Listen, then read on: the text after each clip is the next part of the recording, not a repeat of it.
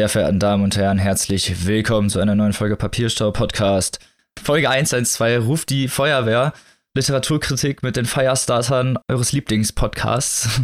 Ab geht's wieder in die literarischen Gefilde unserer Kultur. Und wie immer tauche ich da rein nicht alleine, starte dieses Feuer nicht alleine.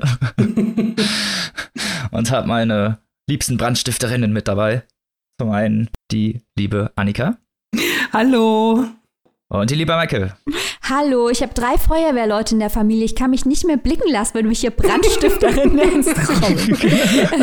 hier übrigens der Mann, der, Mann der, der die Drehleiter ausfährt. Alarm. Niveauvoll steigen wir ein. ich fasse es nicht. Und wir, wir uns ein, begeben uns natürlich direkt zum Vorgeplänkel. Heute geht es zum einen um den Booker. Die Shortlist kommt jetzt oder ist jetzt raus zu der Zeit, zu dem Zeitpunkt, in der ihr diese Folge hört, aber nicht an dem Zeitpunkt, an dem wir sie aufnehmen. Und deshalb wollten wir euch mal einen kleinen Ausblick geben auf die literarische Fulminanz, die sich da vielleicht erübrigen könnte in diesen, äh, in diesem Booker und was da vielleicht alles drin landen könnte. Es gibt nämlich durchaus natürlich einige Listen mit Favoriten für diesen Preis, für die Longlist und darüber wollten wir natürlich sprechen.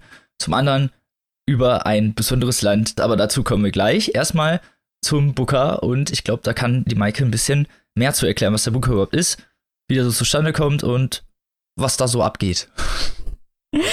Also, Annika und ich sind ja immer groß mit dabei bei der Booker-Spekulation und auch beim Booker-Preis lesen. Das haben wir vor einiger Zeit hier schon mal besprochen, dass wir, wenn die Longlist rauskommt, uns da in der Regel dran setzen und alles, alles, alles, was nominiert wird, lesen, um dann die Liste mit Lesern aus aller Welt über Goodreads zu debattieren. Der Booker ist ein Preis für englischsprachige Literatur. Ähm, es geht um Romane, die in Großbritannien oder Irland publiziert werden, aber auch in anderen Ländern verfasst worden sein können auf Englisch. Es müssen nur dort erschienen sein. Und letztes Jahr war ja der große Skandal Booker. Zum einen war natürlich das große Jubiläum, 50 Jahre Booker. Und dann war es so, dass sich die Jury letztes Jahr nicht auf eine Preisträgerin und, oder einen Preisträger einigen konnte. Und es gab zwei Preisträger, was einen riesen Skandal und ein großes Heulen und Zähneklappern ausgelöst hat. Die Preisträgerinnen letztes Jahr waren Margaret Atwood für uh, The Testaments, die Zeuginnen, was wir hier im Podcast ja auch vorgestellt haben, und Bernadine Evaristo für uh, Girl, Woman, Other. Jetzt wird am Dienstag die neue Longlist veröffentlicht. Wir hoffen natürlich auch wieder drauf, dass viele Weltregionen berücksichtigt werden, in denen Englisch gesprochen wird und auf Englisch publiziert wird. Es gibt eine ganze Liste von Ländern, die dort in Frage kommen. Da könnt ihr euch drüber informieren auf der Booker Prize Homepage, also auch afrikanische Länder, asiatische Länder. Häufig gibt es einen Schwerpunkt dann doch in Europa. Mal gucken, wie das in diesem Jahr aussehen wird. Große Favoritin, selbstverständlich ähm, Hilary Mantel, Spiegel und Licht sehen die allermeisten Leute auf der Liste, denn sie stand ja schon mit den ersten zwei Teilen ihrer Thomas Cromwell Trilogie auf der Booker-Liste und hat zweimal gewonnen mit Teil 1 und Teil 2. Mal schauen, ob sie mit Teil 3 auch auf der Liste steht und gewinnt. Dann natürlich Ailey Smith mit dem vierten Teil ihrer Jahreszeitenreihe, große Favoritin. Experimenteller Roman von Jenny Offel mit dem Titel Weather, der breit rezipiert worden ist, äh, wird diskutiert. Ta-Nehisi Coates mit dem Wassertänzer, den wir hier vorgestellt haben, der kommt in Frage. Ben Lerner mit der Topeka School, was bald auf Deutsch erscheint. Garth Greenwell mit Cleanness, was wir auch hier vorstellen werden, sobald es auf Deutsch erscheint. Ein halb pornografischer, schwuler Roman, der ganz fantastisch ist übrigens. Daisy Johnson ist im Rennen mit Sisters Otessa Moschfek. Ein Liebling dieses Podcasts wird hochgehandelt. Ja. ein Roman, ein Debütroman, äh, der hoffentlich auch bald auf Deutsch erscheint, der dann auf jeden Fall hier gesetzt ist. Äh, Shaggy Bane von Douglas Stewart über einen Jungen, der mit einer Mutter aufwächst, die Alkoholikerin ist. Mina Kandasamy hatten wir letzte Woche im Programm mit Schläge, ist mit Exquisite Cadavers auf der Liste. Jetzt habe ich schon so viel genannt. Annika, nenn du mal noch ein paar. ja, also wie Maike eingangs schon erwähnt hat, äh, das möchte ich kurz auch noch mal ausführen. Wir haben das tatsächlich gerade auch im letzten Jahr gemacht, dass wir ganz viel von der Liste gelesen haben. In diesem Jahr muss ich leider sagen, kenne ich zwar einige Titel und habe auch einige Titel auf meiner Zulesenliste, bin allerdings dadurch, dass ich ähm, aus Gründen in den letzten Monaten doch sehr viel deutsche Bücher gelesen habe. Ähm, wie kann das nur sein? Ähm, bin ich jetzt nicht so ganz ganz äh, dazu gekommen, aber einige sind noch auf der Liste und wie Maike gesagt hat, einige sind ja auch gerade dabei, übersetzt zu werden und ähm, dann ja auch noch mal in unserem Podcast eine Rolle zu spielen, wie zum Beispiel My Dark Vanessa von Kate Elizabeth Russell. Äh, da werden wir bestimmt auch noch mal was von hören in den kommenden Wochen. Zwinker, zwinker. Und ähm, was ganz unauffällig. Kleine Anspielung, lalala. Wer auch natürlich hoch gehandelt wird, ist ähm, David Mitchell, der vor zwei Wochen sein neues Buch ähm, Utopia Avenue ähm, veröffentlicht hat. David Mitchell, also ich bin ein ganz, ganz großer Fan von diesem Autoren. Er hat auch schon zweimal auf der Shortlist gestanden für den Booker-Preis. Ähm, ich habe das Buch lustigerweise heute Morgen angefangen. Das hatte aber damit gar nichts zu tun. Und ähm, ja, mal gucken. Also es liest sich schon mal sehr interessant. Er ist halt natürlich ein, ein, ein Meister der Worte und der Struktur. Ob das jetzt in dem Roman auch auch so ist, kann ich nicht beurteilen. Aber auch äh, wenn man die ganzen Bücher nimmt und die, die Maike ähm, vorhin schon gesagt hat, wir sind also wirklich sehr, sehr gespannt, was am Dienstag auf der Longlist stehen wird. Wie gesagt, wenn ihr diese Folge hört, dann wisst ihr es schon. Wir machen jetzt hier wirklich nur so ein bisschen Spekulation in der Glaskugel. Und ähm, ich würde mal sagen, wenn die Liste dann steht, dann gehen wir da sicherlich nächste Woche noch mal ein bisschen näher drauf ein. Auf jeden Fall. Und vielleicht noch abschließend zwei kleine Tipps äh, von dieser Tippliste, auf die wir gerade alle schauen, auf die lange. Wir haben schon hier was aus Indien genannt. Wir sind ja anfangs äh, explizit darauf eingegangen, dass es wichtig ist, dass viele Weltregionen äh, Berücksichtigung finden. Ein zweiter heißer Tipp aus Asien, Braised Pork von Anju. Und für Afrika ein ganz heißer Tipp ähm, und bestimmt vielen hier auch schon bekannt äh, aufgrund des Debüts Süßwasser, Aqueke Emisi aus Nigeria. Das äh, Nachfolgebuch zu Süßwasser, The Death of Vivek Ochi, steht hier auch auf der Liste drauf. Mal schauen, ob es Emesi auf die richtige Longlist des Bookers schafft. Zu wünschen wäre es Emesi natürlich. Ja, jetzt habt ihr so viel vorgestellt, jetzt habe ich gar nichts mehr. Alles fast geklaut. Aber wir haben ja, ein, es ist ja immer interessant bei solchen Preisen, gerade beim Booker, international zu gucken, was könnte darauf landen und ähm, ja, wenn man dann einen guten Tipp abgegeben hat und da wirklich was auf der Longlist steht, dann freut man sich halt wirklich auch. Und das ist auch mal wirklich was wert. So. dafür sind solche Preise ja auch was Tolles. Kommen wir von renommierten internationalen Buchpreisen zu Buchmessen und beziehungsweise Gastländern von Buchmessen, und zwar Kanada. Das ja dieses Jahr Land, äh, Gastland äh, der Buchmesse ist. Wir hatten das ja letzte Woche schon im Vorgeplänkel und schon haben schon kurz einen Einblick oder vor allem ihr beiden hatten einen kurzen Einblick darauf gegeben, was uns so erwarten könnte und dass äh, natürlich da eine digitale Präsenz stattfindet und jetzt wollten wir mal ein paar Ausblicke auf kanadische Autoren geben oder was wir so kennen aus dem Norden. Genau, es ist ja so, dass, ähm, Robin hat es ja gerade schon gesagt, wir haben es ja letzte Woche schon im Vorgeplänkel erwähnt, dass äh, Kanada ja genau dieses Jahr nur digital sozusagen bei der Buchmesse dabei ist, physisch erst im kommenden Jahr. Das heißt, wenn man so will, ist Kanada jetzt zwei Jahre hintereinander Gastland bei der Frankfurter Buchmesse. Und damit ihr bis spätestens äh, zum kommenden Jahr, wenn die Kanadier und Kanadierinnen dann hoffentlich alle in Frankfurt auflaufen, dass ihr da gut vorbereitet seid, haben wir gedacht, ähm, wir geben euch noch mal so ein paar Tipps an äh, kanadischer Literatur. Und äh, ja, wir haben da so ein bisschen was äh, auch die Tage schon mal auf Instagram gezeigt, ähm, was wir so gelesen haben. Es ist ja doch erstaunlich. Manchmal hat man vielleicht gar nicht so die Ahnung, wer kommt denn jetzt eigentlich aus Kanada und, und wer nicht. Also das ist ja manchmal auch noch ganz interessant und überraschend. Wir haben natürlich die großen Namen. Äh, Margaret Atwood ist schon im ersten Vorgeplänkel-Thema heute Thema gewesen. Das ist natürlich die äh, Grand Dame der kanadischen Gegenwartsliteratur, möchte ich fast mal sagen, und auch der feministischen Literatur. Die ist natürlich, wenn die nächstes Jahr dabei ist, äh, bei der Frankfurter Buchmesse, lest so viel wie ihr könnt von ihr. Das ist, äh, lohnt sich immer. Da ist man, liegt man, glaube ich, nie verkehrt. Ähm, ich hatte auch äh, noch mal hier in meine Regale geguckt, ähm, Thema Sachbuch, Naomi Klein, die hatte ich jetzt auch in verschiedenen Zusammenhängen schon mal erwähnt. Also wirklich eine Aktivistin, die sich sehr, sehr für den Klimaschutz, äh, für politische und soziale Gerechtigkeit ähm, und andere Themen einsetzt und in ihren Büchern wirklich sehr, sehr interessant und nachvollziehbar und auch niedrigschwellig schreibt, so möchte ich es mal fast sagen.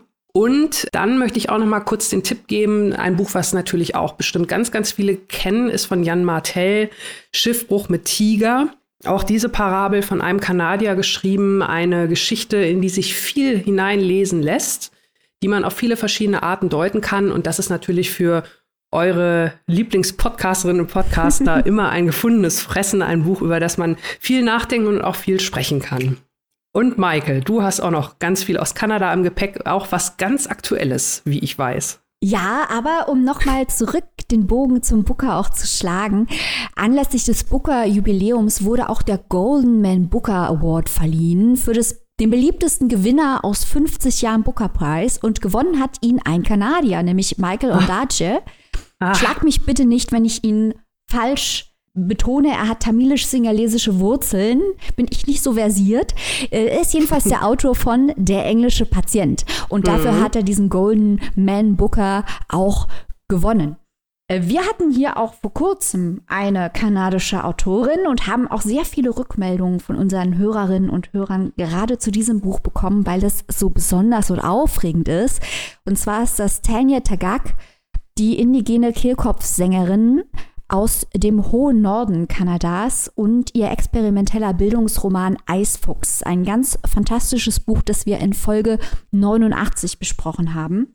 Und ein Buch ist mir noch ganz, ganz wichtig hier zu erwähnen, weil ich die Befürchtung habe, dass das in einem kleinen Verlag hier in Deutschland erscheint, nämlich bei Albin, im Albino Verlag, ähm, vielleicht nicht so viel Aufmerksamkeit bekommen wird. Und das wäre ja nun wirklich fatal, denn in Kanada hat dieses Buch riesengroße Aufmerksamkeit bekommen und zwar zu Recht. Es handelt sich um Joshua Whiteheads Johnny Appleseed. Es geht da um einen Jungen, ähm, der in einem Reservat aufwächst. Also auch das ein Buch von einem indigenen Autor ähm, mit einem indigenen Protagonisten. Und Johnny ist Two-Spirit Queer Indigenous. Jetzt habe ich als Europäer erstmal gesagt, was ist das, den kenne ich nicht. Wahnsinnig interessant, denn es war äh, oder es ist traditionell so, dass in den indigenen Stämmen, das hier ist jetzt äh, Oji Cree, worüber wir sprechen, ähm, dieses nicht-binäre, das Genderfluide traditionell als eine Normalität wahrgenommen wurde und erst durch die Kolonialisierung die Idee verbreitet wurde, dass es nicht normal sei, diese beiden Spirits von männlich und weiblich in sich zu tragen. Johnny wächst also auf als Two-Spirit-Jugendlicher, in der Stammesgesellschaft muss aber natürlich auch mit der Siedlergesellschaft in Kanada zurande kommen, die seine Identität als abweichend und nicht normal wahrnimmt. Und im Buch geht es eben darum, wie Johnny seinen Weg findet zwischen Siedler- und Stammesgesellschaften. Das ist ein ganz besonderes Buch, weil Johnny ein unglaublich lustiger, sympathischer Charakter ist, den man wirklich vermisst, sobald man das Buch zuschlägt. In der Geschichte geht es konkret darum, dass er in eine Großstadt gezogen ist, aber zurück möchte ins Reservat, um dort einer Beerdigung beizuwohnen und irgendwie das Geld zusammenkriegen muss. Und er arbeitet teilweise auch als Sexarbeiter, um dieses Geld einzunehmen und schildert dann seine Erfahrungen, die er dort macht, Stichwort Fetischisierung und so weiter. Das ist ein ganz tolles, intelligentes, warmherziges Buch. Johnny Appleseed von Joshua Whitehead kann ich jedem nur ans Herz legen habt ihr ja schon mal einen schönen Ausblick auf die kanadische Literatur und könnt euch schon vorbereiten auf die Buchmesse. Weil da gibt es natürlich auch sehr viele äh, andere Autoren und Autorinnen und man sollte sich natürlich immer gucken, dass man mal ab und zu einfach international sich ein bisschen äh, bildet. Literarisch. Und vom kanadischen Norden geht's aufs Kreuzfahrtschiff. und zwar zu dir, liebe Annika. Und da bin ich jetzt schon mal gespannt, weil da wird bestimmt noch eine sehr ertragreiche Diskussion bei rauskommen, aber ich will nicht zu viel verraten. Uh. da werden die Daumenschrauben schon wieder angezogen. ähm, ja, mal ein bisschen Erwartungen hochschrauben. Genau. Ähm, ich habe heute dabei ein Debütroman und zwar Land in Sicht von Ilona Hartmann. Ein äh, kleines, feines Buch, so möchte ich mal einleiten, passend äh, zur Autorin, die, ähm, ja, ich habe ich gerade schon gesagt, ist ein Debütroman. Ilona Hartmann hat äh, aber schon vorher auch geschrieben, regelmäßig, und zwar teilweise für ähm, Zeitungen, also für die Zeit Online und für den Freitag hat sie geschrieben. Sie ist aber in erster Linie bekannt für ihre äh, ja, für ihre kurzen, knappen äh, und ähm, auch größtenteils sehr amüsanten Twitter-Nachrichten, so möchte ich es mal nennen, die sie unter ihrem Twitter-Account Zirkus Pony zum Besten gibt. Und äh, ja, das ist ja vielleicht so ein bisschen so ein neuer Trend von Twitter ab äh, in, die, in die Buchhandlung und warum auch nicht. Also sie sagt von sich selbst auch, sie lebt im Internet, das Internet ist ihr Zuhause und äh, in einem kleinen Fragebogen mit dem Buchreport, den ich in der Vorbereitung gelesen habe, ähm, hat sie auf die Frage oder auf den zu vervollständigen Satz Mein Eindruck von Literaturbetrieb und Buchbranche die Antwort gegeben, ihr müsst mehr Internet mit drei Ausrufezeichen. Also das vielleicht schon mal so als kurzer kleiner Einblick, mit wem wir es, mit wem wir es hier zu tun haben. Also mit einer jungen Autorin, Jahrgang 1990, die jetzt halt mit Land in Sicht ihr erstes Buch veröffentlicht hat. Das Buch, das übrigens sehr schön gestaltet ist, wie ich finde, mit einem äh, so halb angedeuteten Schutzumschlag, was ich in der Form so tatsächlich noch nie gesehen habe. Das möchte ich deswegen einmal kurz erwähnen. Das hat mir ganz gut gefallen. In dem Buch geht es um eine junge Frau, Jana, die ohne Vater aufgewachsen ist, ohne dass sie das äh, in ihrer Jugend und Kindheit groß beeinträchtigt hat. Also sie hat die ihr war natürlich durchaus bewusst, sie hat keinen Vater. Sie hat auch mal geguckt, wie ist das so bei anderen, die mit Vater aufwachsen. Bei ihr war es aber so, dass ihre Mutter, eine sehr kompetente, fürsorgliche Frau, ihr zumindest nie das Gefühl gegeben hat, dass sie einen Vater richtig vermisst.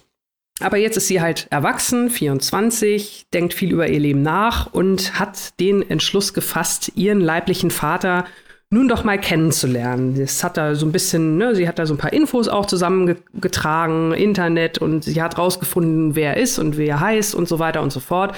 Und hat sich gedacht, okay, jetzt gucke ich mal, äh, ja, wo liegen denn die Hälfte meiner Wurzeln? Und ähm, was sie weiß über ihren Vater ist, dass er Kapitän ist auf einem ja, ich nenne es mal in Anführungszeichen Kreuzfahrtschiff, äh, weil wenn man an Kreuzfahrtschiffe denkt, die Älteren von euch erinnern sich, damals gab es noch diese Schiffe, die um die Welt gefahren sind mit ganz vielen Leuten, eng zusammengequetscht. Das ist ja momentan so ein bisschen ins Hintertreffen geraten. Aber davon reden wir hier auch gar nicht, sondern der Vater von Jana ist Kapitän eines Flusskreuzers auf der Donau. Und ich weiß nicht, ob ihr euch schon mal mit dieser Thematik befasst habt. Das gibt es ja auch auf anderen Flüssen, auf dem Rhein oder ähnlichem ja, diese Schiffe, die da lang fahren, die sprechen ja noch etwas mehr, sage ich mal, ein älteres Klientel an. Man hat das ja sage ich mal, vor zehn Jahren auch von, von den großen Kreuzfahrten immer so gesagt, naja, das ist ja was für Rentner oder irgendwie. Das hat sich ja nun doch in den letzten Jahren ziemlich gewandelt. Aber diese Fluss, Flusskreuzfahrten auf Donau und Co., das sind dann relativ kleine Schiffe, da ist dann alles so ein bisschen gediegener, da ist man auch nicht so weit und so lange unterwegs. Und ähm, ja, also Jana, ich sag mal so, mit ihren 24 Jahren senkt den Altersunterschied, äh, Altersdurchschnitt doch, doch schon beträchtlich. Sie schildert so ihre ersten ähm, Entdeckungen, als sie da an Bord geht, äh, ja, dass die Leute also wirklich deutlich älter sind. Es gibt wohl noch ein Ehepaar, das sie wohl so um die 50 schätzt und ansonsten ja, kann man da locker noch mal mindestens 10, wenn nicht sogar 15, 20 Jahre draufziehen. Sie geht aber nur trotzdem auf dieses Schiff, weil sie möchte ja ihren Vater kennenlernen Eventuell. Also sie weiß noch nicht, ob sie sich zu ihm, ihm zu erkennen gibt, aber sie will erstmal gucken und ähm, ja, geht also auf dieses Schiff. Ja, man kann sich vorstellen, dass die 24-jährige Frau natürlich da ähm, raussticht äh, wie, wie irgendwas, was halt sehr doll raussticht. Entschuldigung, da ist mir jetzt wow. gerade kein passender Vergleich. Wie eine 24er auf einem Rentnerkreuzfahrtschiff. Ähm, so sticht sie da quasi wortwörtlich hinaus, heraus. Und ähm, ja, es ist also, wir haben es hier, merkt man schon, mit verschiedenen Themen zu tun. Äh, zum einen dieser ähm, dieser Aufeinandertreffen alt und jung, das ist natürlich schon mal ziemlich extrem. Auf der anderen Seite dieses mögliche Aufeinandertreffen von Tochter mit bislang unbekanntem Vater und äh, auch dieses ganze Setting überhaupt mit diesem Flusskreuzer, der da auf der Donau irgendwie eine Woche rumschippert. Äh, das ist ja auch was, sage ich mal, ähm, was man vielleicht so jetzt nicht unbedingt aus eigener Erfahrung kennt und was sich zumindest nach einem sehr vielversprechenden Handlungsspielort anhört. Dann beschreibt Ilona Hartmann also in diesem Buch äh, die sieben Tage, die sie da auf dieser Kreuzfahrt verbringt, schildert die Szenerie, schildert einige Charaktere, die sie kennenlernt und man kann auch an ziemlich vielen Stellen ähm, ja ihren Humor durchblitzen sehen. Also sie, sie schreibt das sehr angenehm, es liest sich wirklich gut.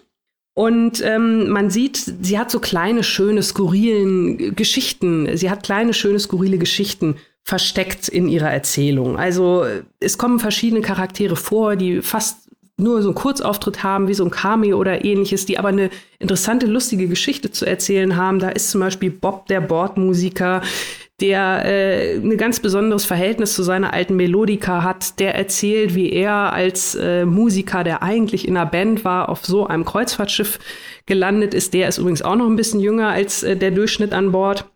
Dann gibt es da ein Ehepaar, das äh, so eine Art ähm, Pilgerfahrt aus dieser Reise macht, weil der Mann auf einer auf genau der gleichen Reise ein paar Jahre zuvor seine Zähne verloren hat. Die sind irgendwo im Zement eingesunken. Also wirklich, ne, muss ich nur kurz anreißen. Ihr merkt schon, das sind hier skurrile kleine Nebengeschichten, die Ilona Hartmann da erzählt, die auch wirklich Spaß machen und lustig sind. Und wie gesagt, es sind auch viele schöne Sätze dabei, die, die nett sind. Also ich fand es ganz interessant. Sie macht immer ab und zu mal so einen kleinen Rückblick, wie es halt war, ohne Vater aufzuwachsen. Und ähm, sie schildert, wie sie das als als Kind erlebt hat, wenn ihre Freundinnen mit ihren Vätern zusammen waren und hat immer geguckt, aha, das ist also Vater und so. Mhm, mh. Also für sie war Vater immer nur unter ferner Liefen, weil so hat die Mutter sich immer geäußert, wenn jemand gefragt hat, äh, wo ist denn der Vater, der ist unter ferner Liefen. Und sie sagt, was sie als Achtjährige beobachtet hat, was ist denn überhaupt so ein Vater, was sind denn seine Kernaufgaben?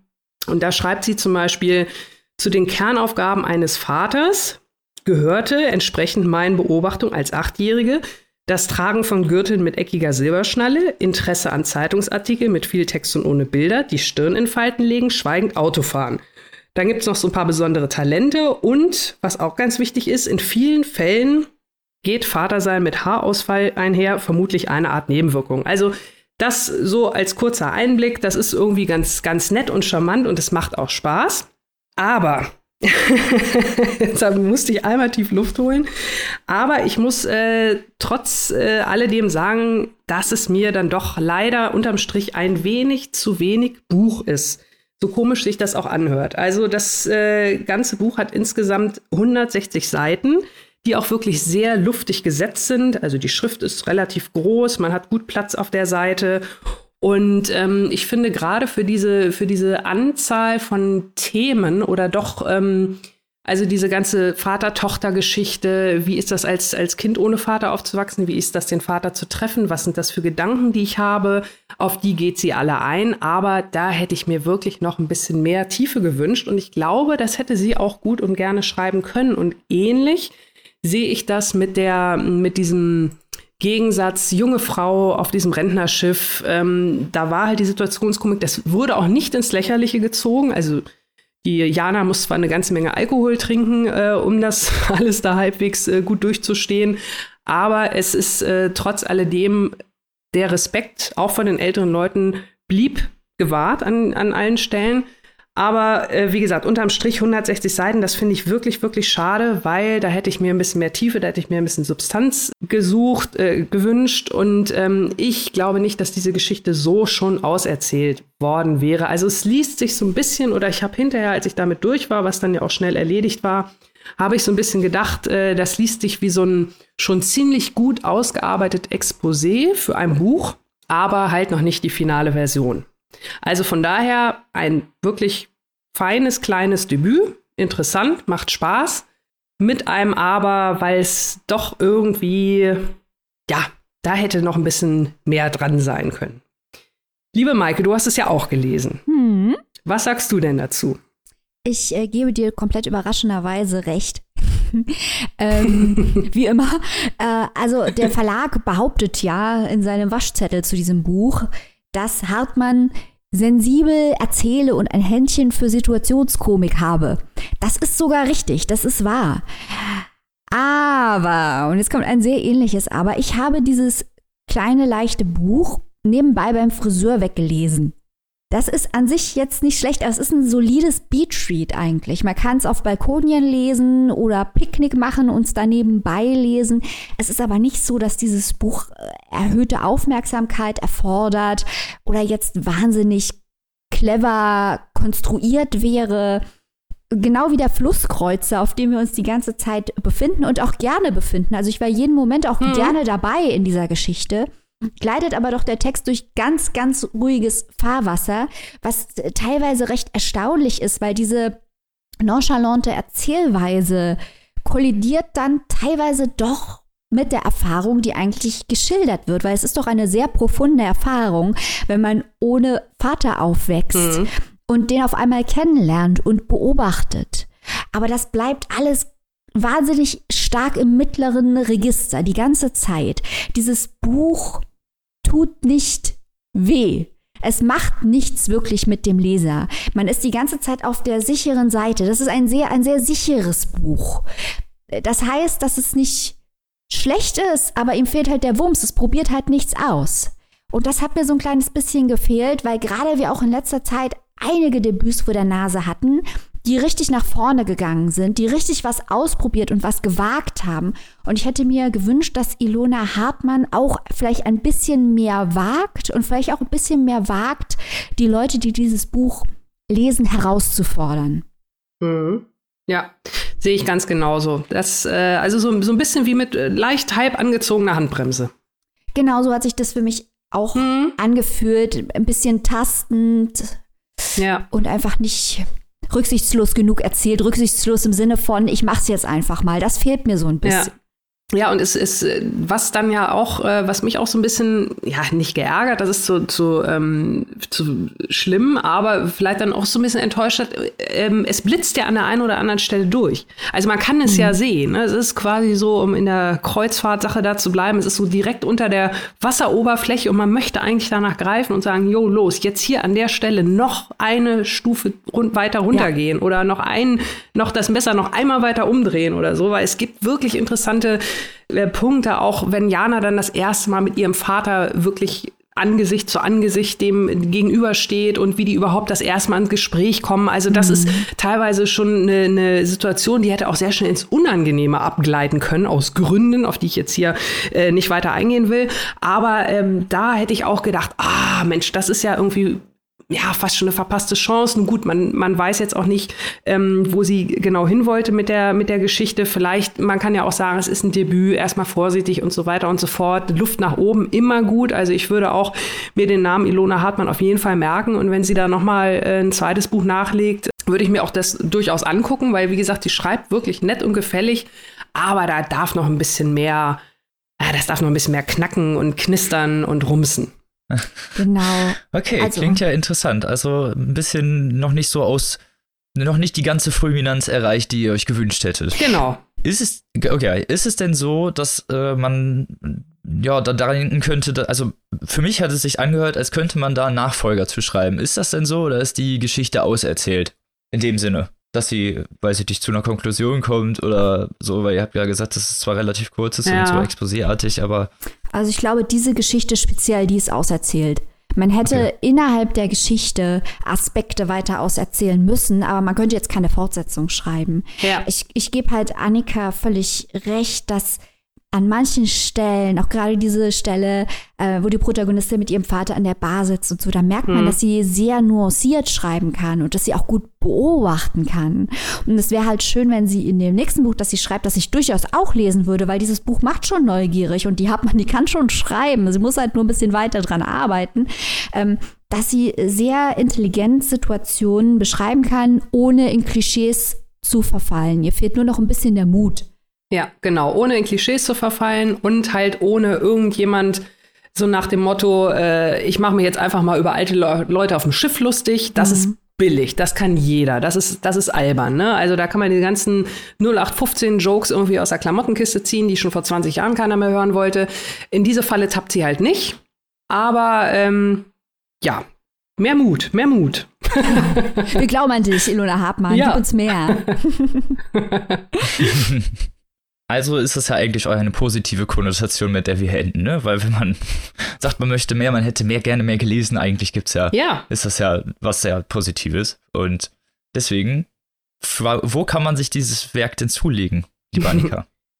Ja, dieses Werk ist erschienen im Blumenbar Verlag. Ich habe schon gesagt, es ist wirklich eine schöne Ausgabe. Es sieht echt hübsch aus. Es hat 160 Seiten, habe ich auch schon erwähnt. Und die gebundene Ausgabe ist für 18 Euro erhältlich und die Kindle-Ausgabe für 13,99. Ja, Leute, dann lauft los. und stürzt euch in dieses Debüt. Auf, aufs Rentnerschiff, auf, auf die Kreuzfahrtschiff, auf die Donau. Los geht's. Kommen wir von der Donau wieder zurück in den Norden. Ha, wir spielen heute Ping-Pong hier. Äh, nach Kanada. Ist also kein kanadischer Autor, sondern ein französischer Autor. Ein Großmeister der, des literarischen französischen Gegenwartskultur, der äh, mehr als 20 Romane veröffentlicht hat, von denen aber leider erst vier auf Deutsch erschienen sind. Dieses ist das neueste davon. Ich rede von Jean-Paul Dubois. Was für ein Name, oder? Also ich meine, wenn da nicht der Wein und der Käse mitschwingt im Papierstopp-Podcast. Der Podcast ohne Klischees.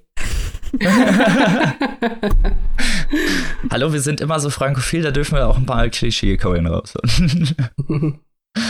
Kommen wir zu Dubois. Und zwar heißt das Werk mit dem sehr griffigen Titel jeder von uns bewohnt die Welt auf seine Weise. Und Dubois ist bekannt vor allem für sehr melancholische Erzählungen und hat mit diesem Werk den Prix Goncourt gewonnen, ungefähr der wichtigste literarische Preis Frankreichs ist und der in verschiedenen Kategorien verteilt wird: Debütroman, Kurzgeschichte, Biografie und Lyrik. Und natürlich der Roman des Jahres. So.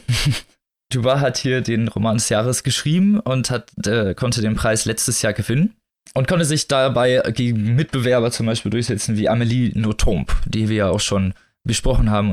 Kommen wir zum Inhalt dieses Werks und zwar geht es um Paul Christian Fredrik Hansen, der im Gefängnis sitzt. Es ist 2010, er ist schon über 50 und sitzt im Gefängnis. Man weiß nicht wieso. Er sagt selber sehr wenig darüber, außer, also man, es wird am Rande eher eingegliedert und zwischendurch mal erwähnt, äh, dass es zu irgendeinem Streit gekommen ist und dass er daraufhin zwei Jahre in diesem Gefängnis sitzen muss. Sein Gefängnisnachbar ist Patrick Horton. Patrick Horton ist ein ehemaliger Hells Angel oder beziehungsweise, was heißt ehemalig? Er ist ein Hells Angel, der für einen Mord sitzt, den er angeblich nicht begangen hat und ja, mit dem er sich die Zelle teilt, diese ein Zimmerzelle, die bewohnen ein sogenanntes Kondo, das heißt einfach nur so, weil deren Zelle ein ganz kleines bisschen größer ist als die der anderen. Trotzdem gibt es da keine Annehmlichkeiten, das heißt, es gibt nur ein Klo mitten im Raum, keine Privatsphäre und normaler Gefängnisalltag, nennen wir es mal. Die Geschichte erzählt dabei eigentlich wenig über den Aufenthalt von Paul Christian, äh, von Paul in dem Gefängnis, sondern ermutigt sich eskapistisch in die Retrospektive und erzählt seine eigene äh, ja, Biografie und vor allem auch die Biografie seiner eigenen Eltern. Er ist nämlich Sohn eines dänischen Pastors und einer rebellischen Kinobetreiberin, äh, rebellischen französischen Kinobetreiberin. Die, die kleine Familie hat zusammen in einem französischen Dorf gewohnt, wo das Kino betrieben wurde und der Pastor eine Kirchengemeinde betreut hat. Äh, über die Jahre kommt es immer weiter zu Clinchen, die sich irgendwann in der 68er-Bewegung fulminieren, nicht mal, oder konkludieren, indem die Mutter bestimmte Filme zeigen möchte, wie Deep Throat oder äh, Sachen von den Loveless, halt Dinge, die die 68er-Bewegung geprägt hat, sexuelle Freiheit, was natürlich aber im Clinch mit der Kirche steht in gewisser Weise.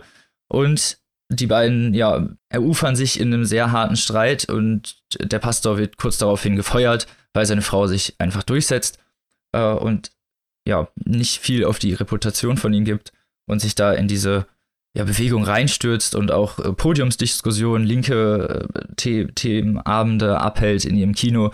Und äh, Paul wächst so zwischen diesen beiden Welten auf, zwischen dem theologischen Aspekt, dem eher konventionellen Geflogenheiten der Kirche und den rebellischen, progressiven Ideen der 68er-Bewegung und seiner ausufernden Diskussionsphilosophie. inhaltlich möchte ich jetzt eigentlich gar nicht mehr erzählen, denn das Buch hat halt nur 256 Seiten und es passiert narrativ, muss man sagen, leider nicht so viel. Das heißt, man ist halt in dieser Biografie gefangen, man ist in den Gedanken, was heißt in der Biografie gefangen? Man ist in der, man erlebt diese Biografie des jungen Pauls und vor allem auch natürlich seiner Eltern, wie ich schon gesagt habe. Man erlebt die Schicksalsschläge, man erlebt die emotionalen Gefangenheiten und man erlebt die, dieses Porträt, das der Junge von seinen Eltern hat und was er versucht, dem Leser zu wieder zu spiegeln, was er in meinen Augen sehr interessant gemacht hat, weil die Sprache hier auf jeden Fall der, nenne ich mal, der Hauptprotagonist dieses Buches ist. die Narrative ist nicht zu vernachlässigen unbedingt, aber das Buch brilliert durch seine sehr ausufernde, sehr blümerante, sehr fulminante Sprache. Das ist wirklich ein Fest für die Augen. Und für die Leserseele nächst einfach mal, weil der eine sehr fassende, sehr persönliche Sprache hat, nicht ausladend in dem Sinne, sondern erufert literarische Finesse in der Form, in der man sich das doch eigentlich wünscht. Narrativ, äh, in Schleunigst habe ich ja schon erzählt, geht es dann für den Pastor irgendwann in ein kleines Dorf nach Kanada und man erlebt das triste Leben dort und der Versuch der beiden, irgendwie mit diesen Geflogenheiten zurechtzukommen, denn Paul folgt seinem Vater. Zum anderen hat man dann natürlich noch die Gefängnisgeschichte. Es passiert aber sonst relativ wenig. Man erfährt jetzt ein bisschen den Gefängnisalltag, auch den Zwist der beiden miteinander und mit sich selbst. Auch gerade der Patrick Horton, der seiner Person nach ein sehr großer, bulliger Typ und er sehr aggressiv wirkt und dauernd auch davon redet, dass er jemanden aufschlitzen möchte. Gleichzeitig aber äh, irgendwann auch seine weiche Seite präsentiert, erzählt, wie er als Kind von seinem Vater verstoßen wurde und malt kleine, süße Zeichnung. Also wirklich äh, eigentlich weicher Charakter in einer gegen die Widrigkeiten der Welt hart gemacht hat und da in diesem Gefängnis so ein bisschen aufbricht mit diesem Paul zusammen, was äh, auch eine sehr interessante Perspektive ist. Aber das ist halt narrativ natürlich jetzt nicht unbedingt das Allerspannendste, wo man sich jetzt äh, so als Entertainment-Junkie die Finger nachleckt. Zudem hat man natürlich hier auch den ideologischen Konflikt, wie ich es schon erzählt habe, zwischen der, ähm, dem rebellischen und diesem konventionellen der sich auch in dem Protagonisten widerspiegelt. Denn Protagonist Paul ist halt eigentlich nur wirklich nur der Erzähler über seine eigene Geschichte, beginnt eigentlich erst gegen äh, im, im letzten Viertel des Buches und erzählt dann die harten Schicksalsschläge seines eigenen Lebens. Aber um das zu klären, hole ich jetzt mal Maike mit in den Ring hier, die das Buch nämlich auch gelesen hat. Ja, ich muss sagen, der Goncourt enttäuscht ja selten. Und auch dieses Buch hat mich wirklich tief beeindruckt, muss ich sagen. Ähm, das erste Drittel war ich völlig verloren, weil ich nicht wusste, worauf Dubois hinaus will. Und dachte erst schon, was soll das? Und hätte es fast weggelegt. Und am Ende war ich mit den Nerven völlig fertig, weil dieses Buch hat genau das gemacht, was ich bei Hartmann vermisst habe. Dieses Buch hat mich komplett durchgeschüttelt. Also gegen dieses Buch sind äh, Reine Welt und Adeline Dieudonné, die wir hier in den letzten Wochen als besonders schockierend besprochen haben, ein Witz.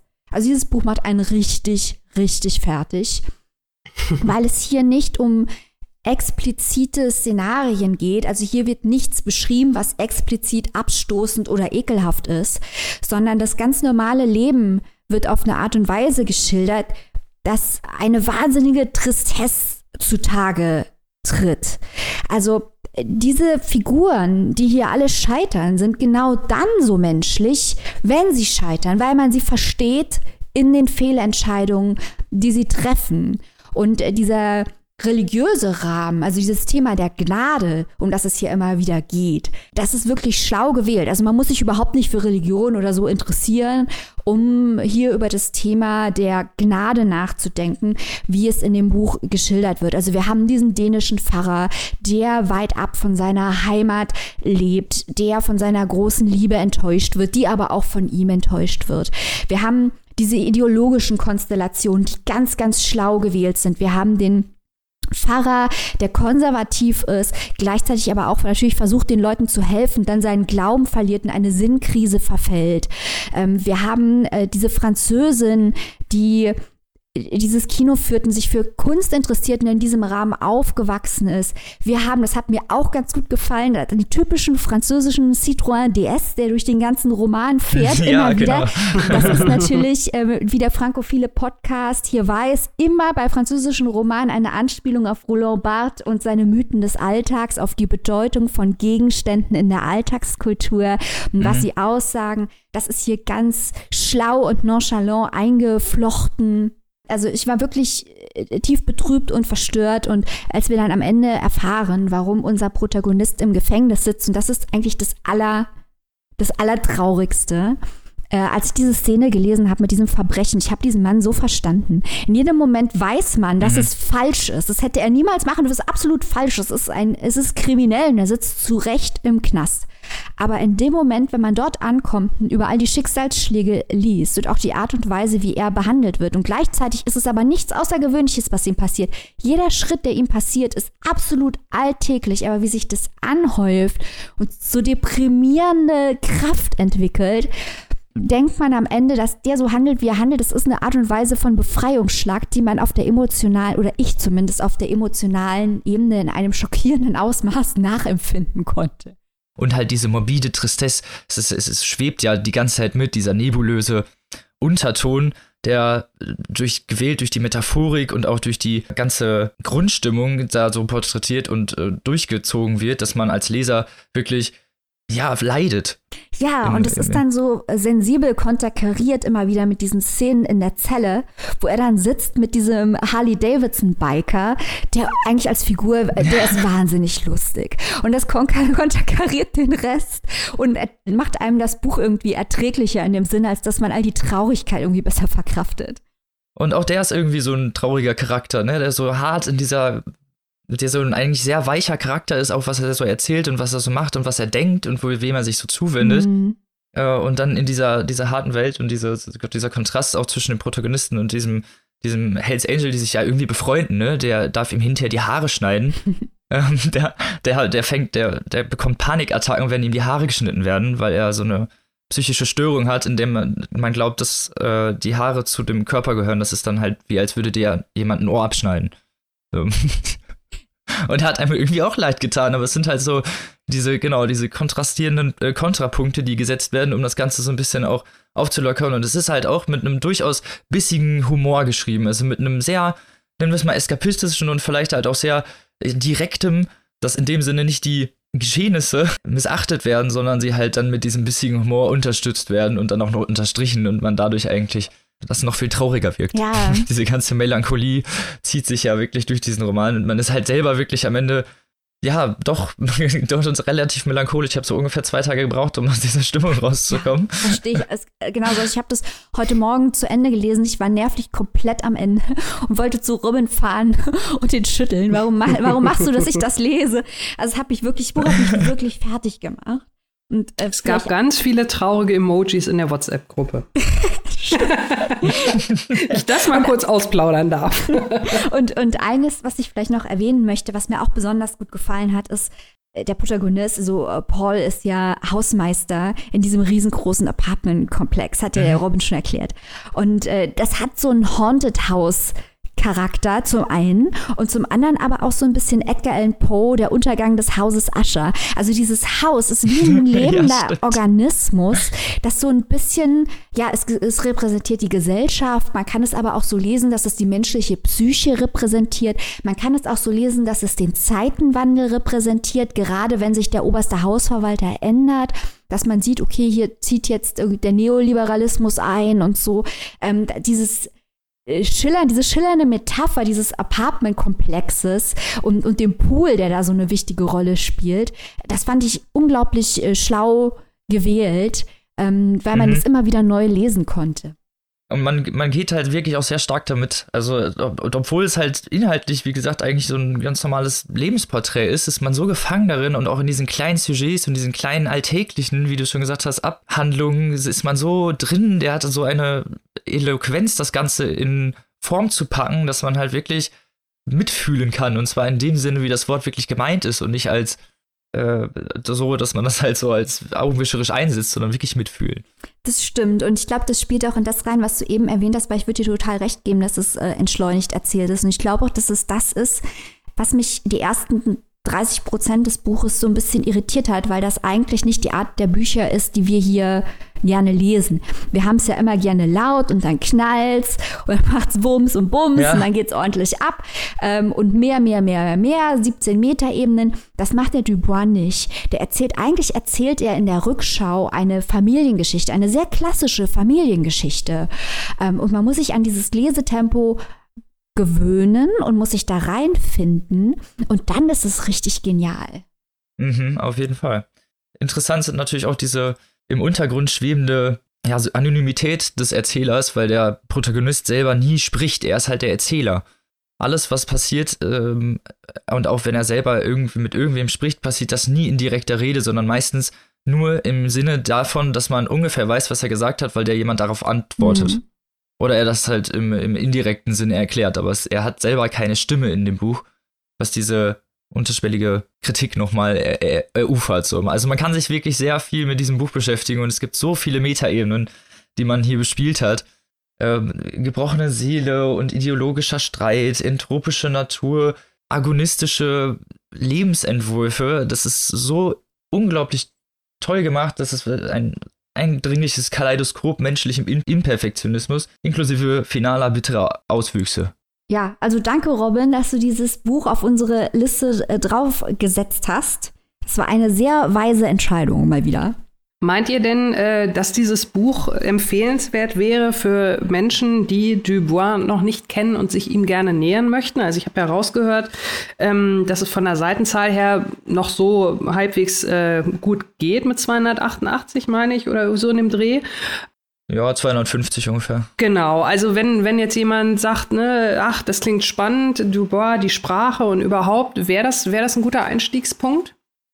Also Definitiv ich finde alles ist so, also ich würde das gar nicht so, wir haben, das war ja auch unser erstes Werk, deswegen kann ich oder kann ich wenig dazu sagen, Ach, dass ich sonst von Dubai noch nichts gelesen ja. habe. Deswegen also ich, ich, auch nicht. war das für mich auch eine Premiere.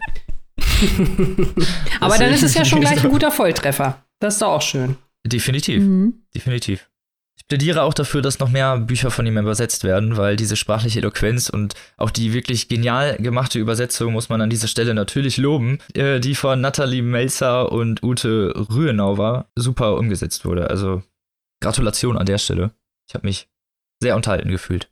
Und wir sind ja auch immer so das sprachliche, so ein sprachliches, schönes Skelett auch immer das Wichtigste ist. Ja, also wenn ihr mal zu gut drauf seid, und wollt was richtig Gutes lesen.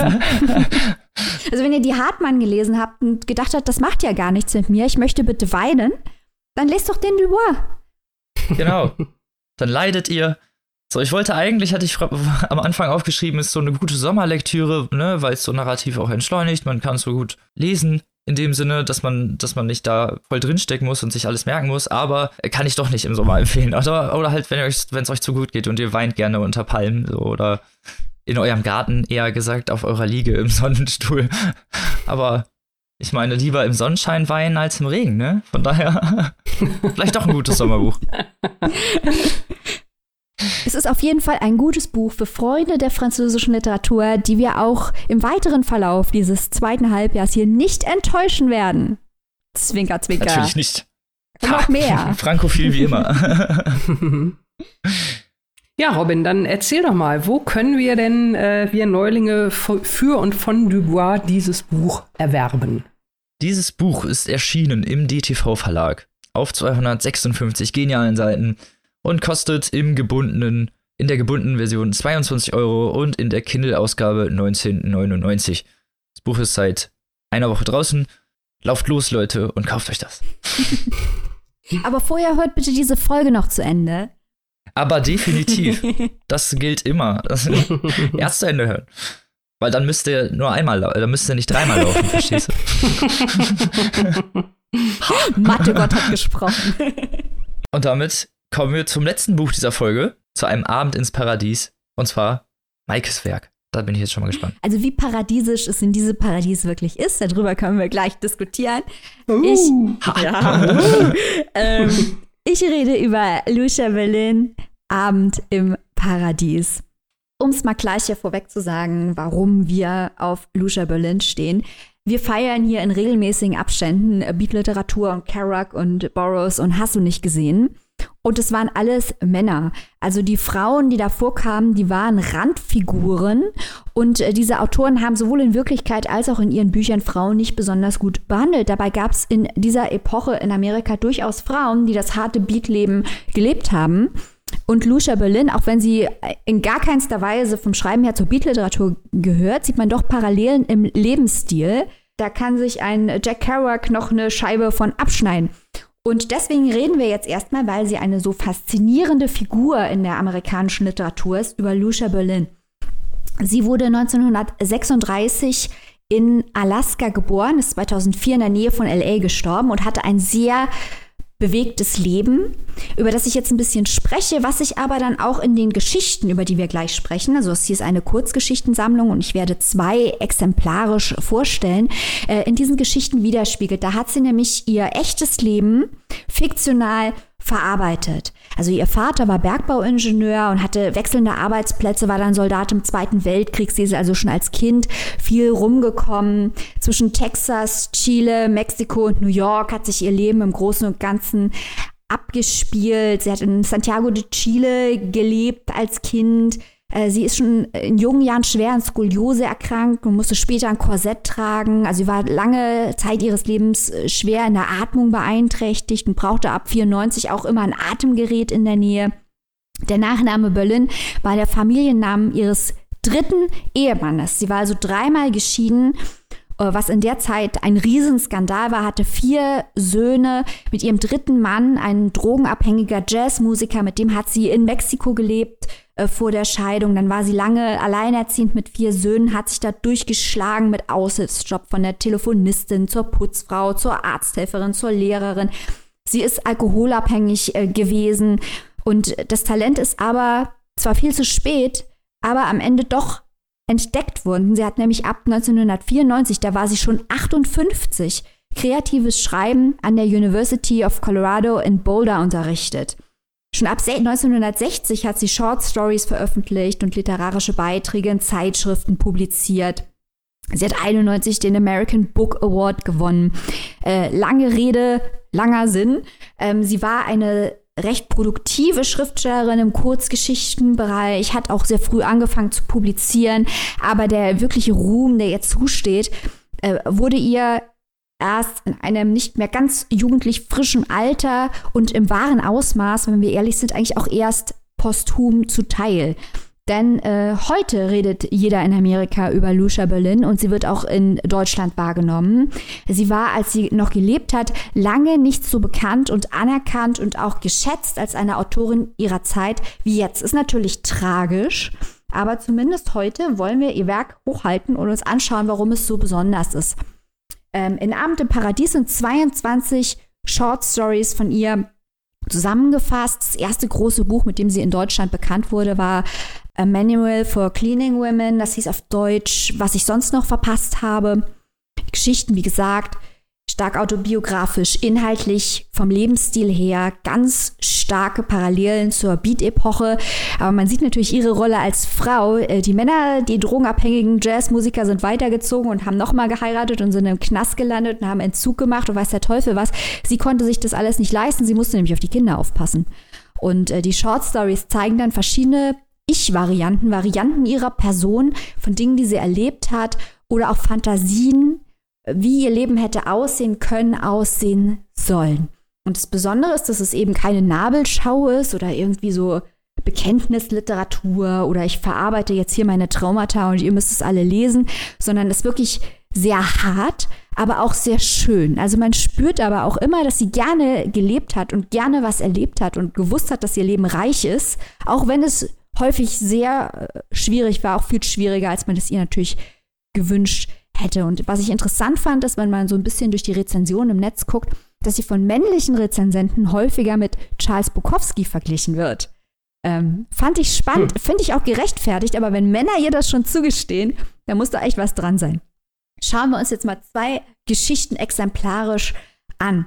Das eine ist La Barca de la Illusion.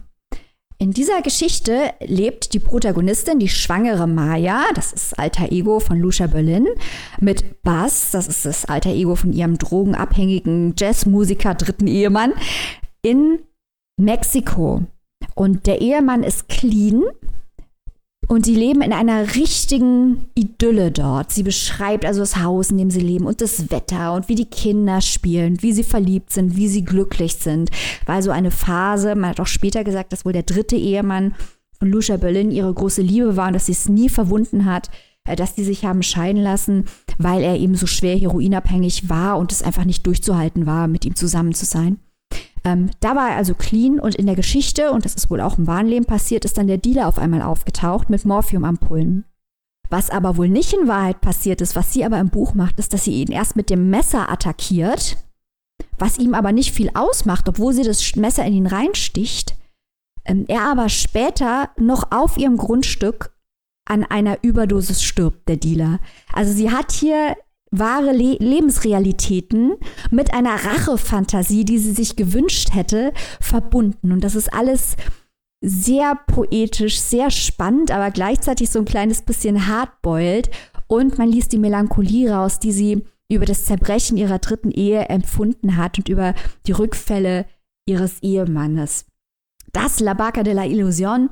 Dann vielleicht noch eine zweite Geschichte, die wahnsinnig lustig ist und zwar kommt auch hier Bass vor, also der Jazzmusiker. Ähm, er heißt aber hier Max und Maya heißt Laura und seine erste Ehefrau kommt auch drin vor. Also der Jazzmusiker war vor Lucia Berlin mit einer anderen Frau verheiratet. Und die kommen hier alle unter Pseudonym vor. Und dieser Geschichte taucht aber der Ehemann als Person gar nicht auf, sondern die zwei Ehefrauen treffen sich, reden schon drüber, dass er im Knast sitzt und gerade plant, die dritte Frau zu heiraten. Und die zwei unterhalten sich über den Mann und betrinken sich dabei gnadenlos. Und es ist unglaublich lustig, wie hardcore, weil es halt auch so eine Umkehrung ist. Normalerweise denkt man immer, die Männer sitzen zusammen und dann saufen sie und dann reden sie über die Weiber. Und genau das machen hier aber die Frauen und reden auf eine wahnsinnig lustige und brutale Je mehr Alkohol fließt, aber auch zärtliche Art und Weise über diesen Mann, weil natürlich rauskommt, dass sie ihn beide sehr geliebt haben, aber er sie beide gerade deswegen so stark enttäuscht hat. Und wie schamlos sie trinken und lachen und sich amüsieren und auch drüber lachen, wie übel ihnen das Leben mitgespielt hat und auf diese Art und Weise auch mit dieser Tragik umgehen können. Das ist so lesenswert und das ist so charmant und man würde so gerne auch mit Lucia Berlin saufen, wenn man diese Geschichte liest. Also eine ganz, ganz charmante Kurzgeschichtensammlung mit einer weiblichen Charles Bukowski, die offenbar unglaublich intelligent und charmant und spannend war. Lest Abend im Paradies von Lucia Berlin. Das klingt wahnsinnig toll.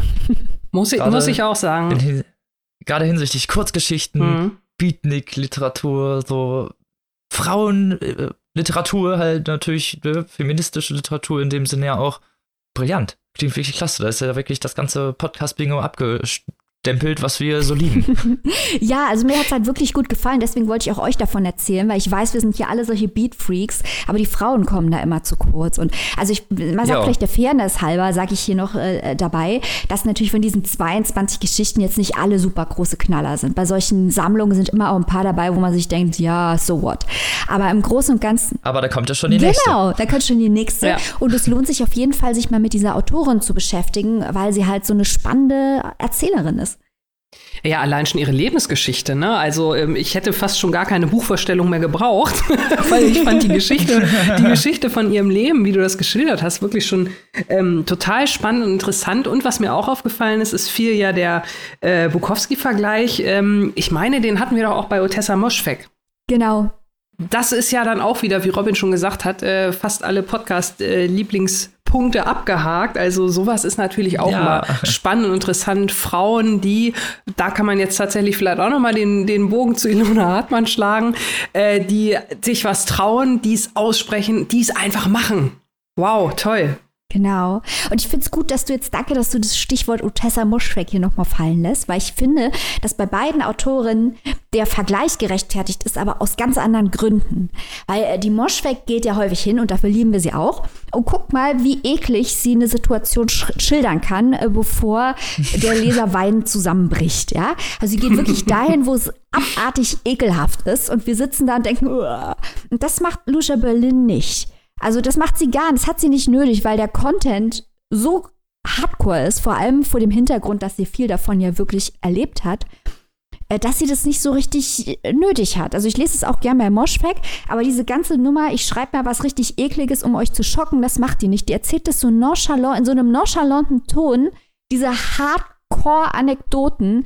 Und dadurch entsteht hier, glaube ich, so ein bisschen die Spannung, ähm, dass man das Buch nicht mehr weglegen kann, weil man irgendwie Ton und Inhalt teilweise so diskrepant sind, dass man denkt, wie hardcore war mhm. denn bitte die Frau drauf? Ja, aber das ist ja gerade schön, wenn es auch, also ne, jetzt um ohne äh, Otessa Moschweg abzuwerten, die wir natürlich über alles lieben, aber ja. das ist ja gerade auch schön nonchalant, vielleicht, dass man sich so auch beim Lesen fragt, habe ich das jetzt wirklich gerade so gelesen? Genau. Also das, das ist ja auch ein total schönes ähm, Gefühl und überraschend. Und äh, wir dürfen ja auch nicht vergessen, also ich finde, Maike, du hast ja gesagt, natürlich jetzt sind jetzt nicht alle Geschichten äh, Top-Level, ein paar kleine Füller sind ja immer mit dabei bei so einer Sammlung, aber überhaupt, dass man mal sagt, wir haben eine Kurzgeschichtensammlung, die rundum empfehlenswert ist, weil spannende Autoren, spannende Themen, äh, toll erzählt, äh, geht dahin, wo es weh tut, macht einfach Spaß. Und das ist doch wohl auch schön, weil ich sag, äh, Kurzgeschichten manchmal wirklich echt unterschätzt. Muss man natürlich können, muss man auch mögen, aber wenn man jemanden hat, der es gut kann und ähm, dessen Geschichten man mag, das ist doch toll, wenn man, was weiß ich, vielleicht doch mal nur vier oder fünf Stationen mit der Straßenbahn fahren muss oder so. Dann kann man zumindest immer noch mal eine Geschichte irgendwie da so reinquetschen. Also auch da nicht als Lückenbüßer, aber es gibt halt so Momente im Leben, da bietet sich eine Kurzgeschichte einfach an. Genau. Und hier kann man lachen und weinen und sich freuen und traurig sein. Alles in einem Band. Was will man denn mehr? Und es gibt noch mehr Sammlungen von ihr, glaube ich, oder? Genau, also das erste Buch, mit dem auch in Amerika richtig äh, breit rezipiert wurde, was sie geleistet hat als Autorin, war dieses Manual for Cleaning Women äh, bei mhm. uns, was ich sonst noch verpasst habe.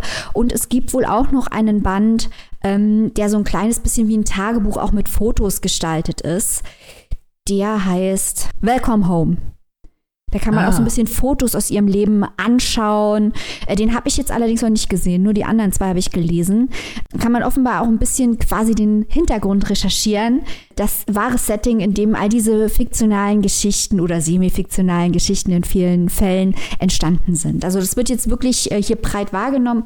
Und äh, das, was ich jetzt hier in der Hand habe, ist auch eine Ausgabe vom Kamper Verlag, die ja noch recht jung am Markt sind, aber vieles richtig machen. Die hatten ja auch Olga Tokarczuk äh, verlegt, schon bevor sie den Nobelpreis gewonnen hat.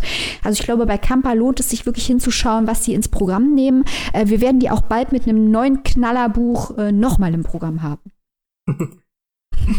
zwinker, zwinker. Ja, Grüße in die Schweiz zu Kamper.